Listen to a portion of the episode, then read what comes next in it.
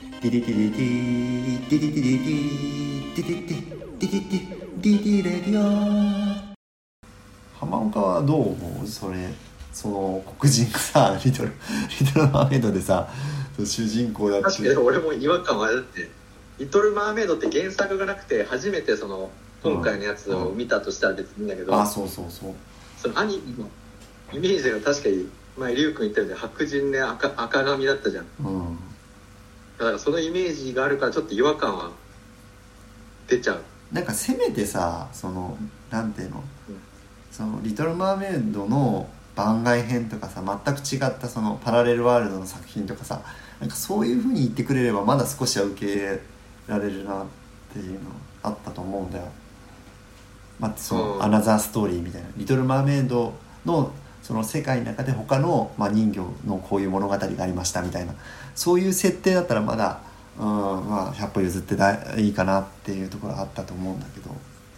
うん。でねそのあでもねうん、いやでもリュウ君鋭鋭いのも多分ね俺は始まりだと思う。これ始まりっていうかね、うん。増えていくと思うよ今後その配慮の配役がおそらく。なんかささっきうん。言ったみたいに、うん今日本でほら話題になってるじゃん、うん。なんかさ LGBT 婚みたいな、うん。もうすごいよね本当。いう感じでさあの恋愛とかもさ普通に男同士とかさうん。結構出てくると思うよ俺。今後。あのねあれさそのね LGBT 法案の話もそうなんだけどさなんでさあれその無理やりぶっ込んでくんだろうね。違和感でしかなくて本当にこのこの法律って一体誰が待ち望んでこうなんかねいるんだろうっていうのをもう本当感じざるを得なくて。まあなんか YouTube とか見て聞いたのはやっぱさアメリカのその大使。うん、今のアメリカ大使がすごいうん、詰めてきたみたいでさ。あそうなんだ。あの日本に。まうん。あアメリカでもねやっぱそういうのはあのなんていうの？LGBT の権利を認めろみたいなさ、うんうんまあ、認めるのはいいと思うんだけどさ。うん。うんあのそれでその反対する人はうん。もうねとんでもないやつだみたいな感じのその運を言わさないみたいな感じでさ。うん。だそういう作品とかにどんどん俺出てくあの広がっていくと思うよね。なるほど。だからその違和感違和感があったとしても、うん。そこに反対することは許さないみたいな。ああなんかあるよ、少ね、数のね差別するのかみたいな。なんかねあのー多分あのまたそのそっち系に入っちゃうからあれだけどもうそれはあるんだよやっぱ裏に。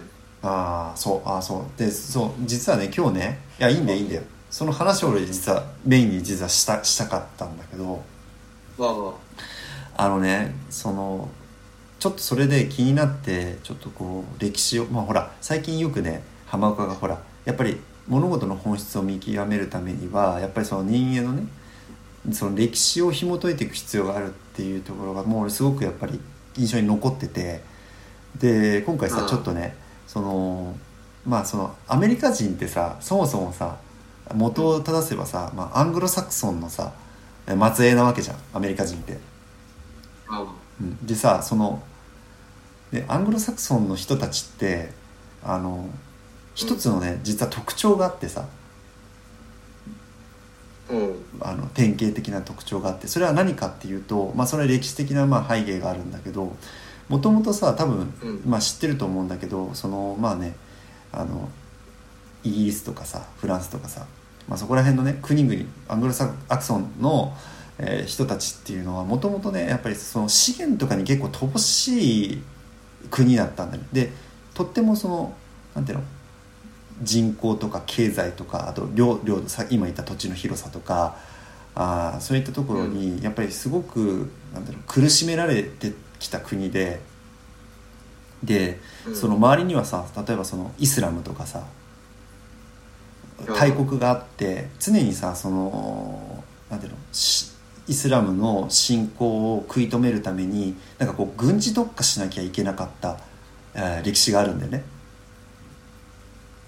うん。うん。でやっぱりそのなんていうの国内でもちっちゃい国がもういろいろ乱立してその内乱が起きたりとかもう数百年、うん。数百年もそういうねごたごたがあったりとかしてその政治力と軍事技術っていうのだけが極度にこう特化発展していったっていうのがこのアングロサクソン系の人たちのその特徴なんだって。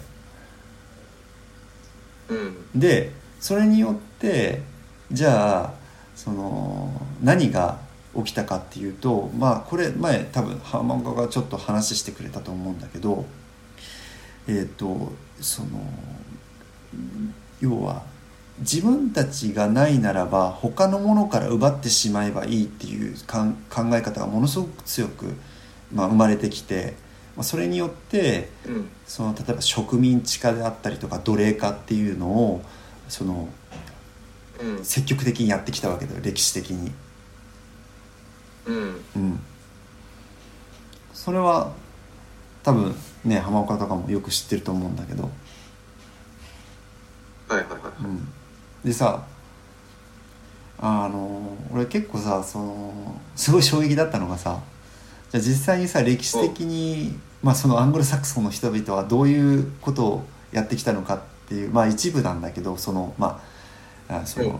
植民地化とかあと奴隷化っていう面でどういうことをやってきたのかって見た時俺すごいさそれ改めて確認した時すごい驚愕してさあのうんいろんなところで例えば一部なんだけどあのニュージーランドの先住民のマオリを虐殺して土地を奪ったりとか。うん。オーストラリアのアボリジニを虐殺して土地を奪ったりとか。うん。で北アメリカのネイティブアメリカンインインディアンたちを虐殺して土地を奪ったりとか、うん。結構その虐殺がものすごい多いんだよねたり前のように土地をこう奪って今もうねオーストラリアとかさあアメリカとかまあねニュージーランドってなってるけどもともとはもう先住民がいてさそれをもう皆殺しにして自分たちの土地ににしちゃってるだけの話で、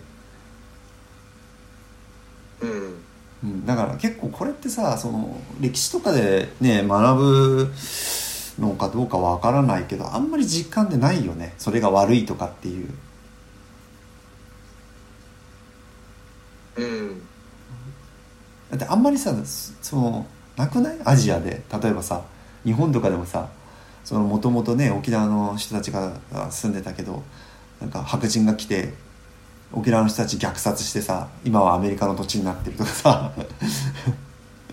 まあ日本はないねそういうなんか大きなね。そう。だからあまりだ虐殺みたいなね。そう。だだからあまりなんかピンとこないかもしれないけどよく考えても結構すげえことやってるなと思って。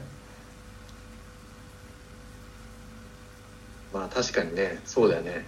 で今言ったさ例えばさじゃあアジアに関わることだと何だったかっていうのはあの有名な話であのアヘン戦争でね。中国にさ麻薬無理やりねなんか押し売りしてさ麻薬漬けにしてさその挙句戦争仕掛けたりとか、そういうこともまあしてたしアアジアに対してね。うん。であとはインインドとか、えー、と東南アジアとかを、まあ、植民地化してすごい搾取したりとか。うん。でさっき、まあ、ちょろっと出てきたけど、まあそのね、アフリカの黒人を、まあ、奴隷化してアメリカで無理やり強制労働させて。たりとか、はいはいはい。やもうすごいな。結構やってることもえぐえめちゃくちゃえぐいことやってるなと思ってさ。そうだよね。うん。でさ絶対これ忘れちゃそう絶対これ忘れちゃいけないけどさっきさその沖縄の話まあ日本はねそういう、まあ、植民地とかななかったし、まあ、あんまりそういうのそういうひどい目に遭ってないよねっていうかもしれないけどもう忘れてる人も多いかもしれないけど あのまあねアメリカには広島と長崎に原爆落とされて50万人殺されてるから日本も。あのそれもそうでしたなんか改めてさうん映画とか見ててさ、うん。まあ、あんまりその気に気にならなくなっちゃってるけどさうん。改めて考えるとさ、うん。おかしいのはよくさ戦争映画とかでさまあ、アメリカ人兵士とかがさなんかあの十字架とか持ってさなんかか神よとか言いながらさ 虐殺しまくって。あれってさ本来のその聖書のさうん。教えとかにのっとったらさ、うんやっぱみんなその何助け合ったりしないといけないのにさ そうそうなんかなんだろう都合よくそなんか自分自分のなんかこ殺すのを正当化うそうそうそう。するのにさうん。使っちゃってるけどさ本来キリスト教の教えとかってなんかち違うよね多分ね。うん。なんか。いやそうなんだよ。うん。いや本当不思議なものでさキリスト教の教えってどこ行っちゃったのかっていうかねえだって今挙げたの挙げたことって事実だしその多分世界一虐殺してる種種族だと思うな。にあの人数で言えばね。そのアングロサクソン系の人たちって多分にその世界一そういう人を虐殺してきた人種だって俺は思ってるわけよ。でもさ多分そういうさっき言った宗教と結びついてだと思うけどね。あそのあうん。い異教徒を認めないみたいな感じ。うんうんうん。じゃない？なんか結構、うんうん。そうだね。キリスト教はもう一一つじゃん神様がうん。日本みたいにね八百万の神とかじゃないから。だから異教徒はそのうん。殺していいっていうさ、うん。なんかお好きみたいなんでさ。うんまあ大体その虐殺する時もさまずさうん。あほらそのインカ帝国とかあったじゃない、うんうんあれもさなんかそのまずはさ一応なんかその王様とうん。王様に対してさなんかその神父さんみたいなのがさ,、うん。さあの我々方のなんかキリストになんか従うかみたいな感じでさ、うん。あまあ、キリスト教の元その王に従うかみたいな感じで聞いてさ。うん。従わないってなるとじゃあもうあのなんだ。まあ王王っていうか神のねあの命命に背いたから殺しますみたいな感じでさ。なんかその一応そういう手続きを取った上でさなんかその大義名分を得てさ、殺すみたいな感じでやったんだよなんか逆さとね。ああそうなんだ。ななんかそのさ、まあなんかその、うん。伝染病とか天然痘ねがなんか移っちゃったっていうのもあるんだけどねそのうん。原住民がその免疫がなくてうん。うん。それで死んじゃったっていうのもあるんだけどさ、うん。うん。なんかあの俺あまりそこら辺そのインカ帝国の話とか詳しくないんだけどその昔さ映画であのメル・ギブソンが監督で作ったなんか「アポカリプト」っていう映画があってあはいはいはい。うん。あれが確かそういうインカあったねなんかほとんどセリフがないやつ。あそうそうそう。ひたすらあのに なんか逃げジャングルの中を逃げるみたいな、いやあれあの映画がまさにそれでさあの弱小弱なんていうの弱小民族がそのインカ帝国にどんどんどんどん吸収されてってで弱小国のその一人である青年が、まあ、主人公で、えー捕らえられるんだけどその、まあ、インカ帝国の兵士からこう永遠と逃げるっていう話でで最後の最後でうん。こうなんかこう海沿いの方に逃げおおせるんだけど、えー最後のシーンでなんかその海にすごい大きなそのキリスト教の教徒たちが乗った船がこううん。接岸してて、で主人公はその船に見とれてる敵たちの合間を縫って最後逃げるっていうシーンがあるんだけど。もあれはなんかその どうやらあのメメル・ギブソン自体がそのすごいなんかキリキリスタンというかキリスト教でなんかあの映画で伝えたかったのはもうやっぱりキリスト教は正しいんだ。やっぱりそのキリスト教が中心なんだっていうことを強く訴えたかったらしくて。メル・ギブソンでなんかあのキリストがあの処刑される映画とかも撮ってなかったね。そうそうあった。あったね映画。あのね。あれでしょ？十十字架背負ってこう拷問されるやつがうんうんうんあったねあったね。結構初期のえぐい感じのやつだった、うんうんあったあった。懐かしいな。うんだでねまあなんでそんな話したかっていうといやだからその、まあ話戻るとさもともとはね歴史的なところを紐解いていくとさ、まあ、そんだけのこともやってきたわけで。でそういうね人たちがさこう急急に根本的になんかその変われるっていうふうには思えないわけよ。今もなおだってそういうさうん。要はね今のところだけどその世界の中心でいるのはまあ今のところはまだアメリカで、ね、そのアメリカ人がまあね作ったさそのリトルマ考えすぎかもしれないけど「リトル・マーメイド」っていう作品ね。誰かの忖度で、うん。その黒人のねそのアリエル採用したっていうところにもうものすごくこう拒否感があってさ。お前らそんな玉かよっていう。いややっぱでもね前も言ったかもしれないけどなんかもうえ映画がさ普通にやっぱりこの素直に楽しめなくななってしまったっていうのがあそうだね確かに。あってさでもなんかそのね そういうプロパガンダだったりさうん。政治的な何かうん。もう結びついてるみたいなさ。うん。だからそれリュウクの言う通りねやっぱりこの嫌な LGBT とかさ 少数なマイノリティにやっぱこう、うん。なんていうの配慮っていうかさうん。ないといけないっていうその勢力。うん。この影響がやっぱりすごい現れてると思うよ。そうだね。なんかあのまあほらここの話ってさなんかものすごいタブー視されてるっていうかさあんまり強く言えないような雰囲気があるじゃん。そのえその、LGBT に対してなんかさこうなんだろう。それこそこの素直になんかちょっと例えばだよ。これはまあ俺の感想ではないんだけどうん。例えばさ気持ち悪いとかさいくら LGBT を認めろって言われても、も俺の感性からしてみたら気持ち悪いんだとかさか言えないような雰囲気を出してくるじゃん、だからなんかさそのなんか性これってさその LGBT だけじゃなくて結構最近すごく感じるのがなんかさ正義を盾にすればさこれ叩いてもいいっていうなんかそういうなんか雰囲気ない？あそうそうそうそう。いやそうそうなんだよ。なんかまたなんかそれさ陰謀論みたいな感じでさ、うん。うん。捉えられてるかもしいけどさ、やっぱこうその左翼の人のさ、うん。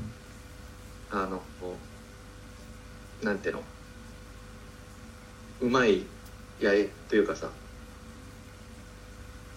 あのもう今さね共産共産主義みたいなさもううんソ連がなくなっちゃったけどさやっぱりその共産主義的なこのそのなんていうの格差をなくそうとかさ全員その平等でね単一のこのねみたいな感じで運動する動きみたいなのがさうん。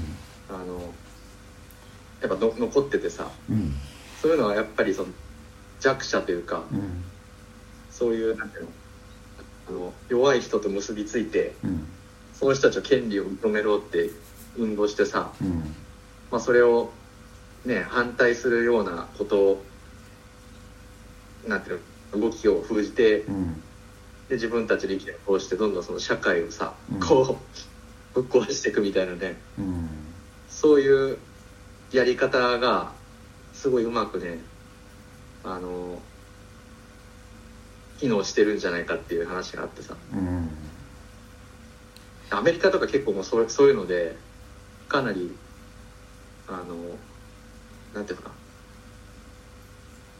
あの広ま広まってるみたいでやっぱり。ああそうなんだ。今。いやなんかさそのアメリカで言わせ言うとねこれはまあ個人的な意見なんだけどさ、まあ、そんなさ LGBT とか認める前にさ俺早く黒人差別やめた方がいいと思うんだよ純粋に。例えばの一つの話ね。なんかそのうん。今さそのあのブラック・ライブズマ・マターっていう運動ああいう黒人のそういう要は人権を訴える運動っていうのが結構ほら広まっててさ世界でも。うん。でなんか以前そのミネソタ州だったかな。ミネソタ州のミネアポリスかどっかでなんか黒人の人がその白人の警官にあの首をこう足かなんかでこう圧迫されて死んじゃった事件ってああったの。知ってるかな？うん。であれもまあそのあれが元となってよりそういう運動が活発に行われてきたんだけどなんかねそれもねうん。いまいちなんだよね なんかそう問題が起きてるっていうのをすごく言うくせにじゃあ実際にその問題が起きたからそれに対してどうするかっていうところが全く全然進んでないような気がしちゃってさ。うんうんうん。でちょっと気になってねそこら辺なんかあの、まあ、YouTube でねあの動画見てみたんだけどなんかすごいさ俺びっくりしたのがさもう浜岡ちょっともしかしたら知ってるかもしれないんだけどそのアメリカってその白人も黒人も犯罪をね、えー犯す割合って変わんないんだってほぼほぼ。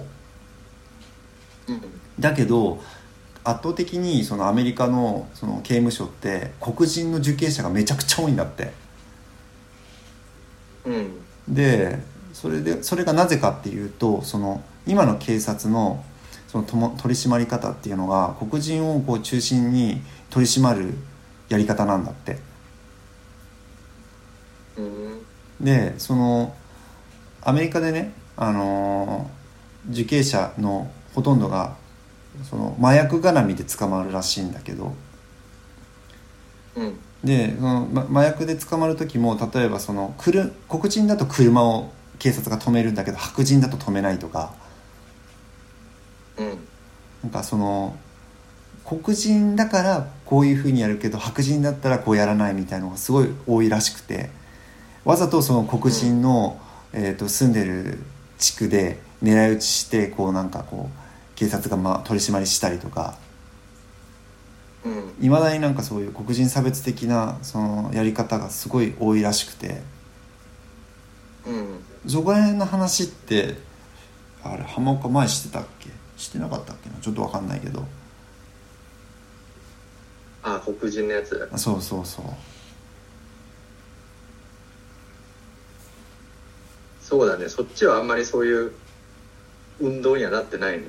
あー。あまあ運動にはななってたけど。あ運動っていうかうん。そのあまりその本気でアメリカの政府がなんかこうじゃあこうしましょうっていうふうななんかこう話あんまりな聞かなくてさ。あなんかその興味があってちょっと調べたんだ。あ